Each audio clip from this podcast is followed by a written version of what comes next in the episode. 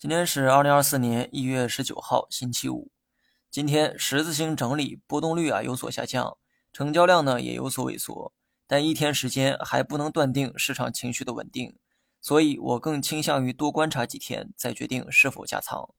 今天的十字星代表市场存在分歧，但是呢量能比较少，说明分歧的参与方并不多，那些没有参与交易的资金决定了后面的走势。短期走势呢，继续沿用昨天的观点哈，大盘还需要在五日线到两千八百点之间震荡，该怎么做需要根据自身情况而定。不过市场连跌两年，我也学乖了哈，宁可劝人走，也不劝人进。我呢会继续执行我的加仓计划，只不过最近还在观察，没有动手。有人担心我这种做法会不会一直亏钱？首先呢，我一点都不担心这个问题哈。举一个简单的例子。过去所有人都热衷于买房，不惜掏空六个钱包，并向银行借钱买房。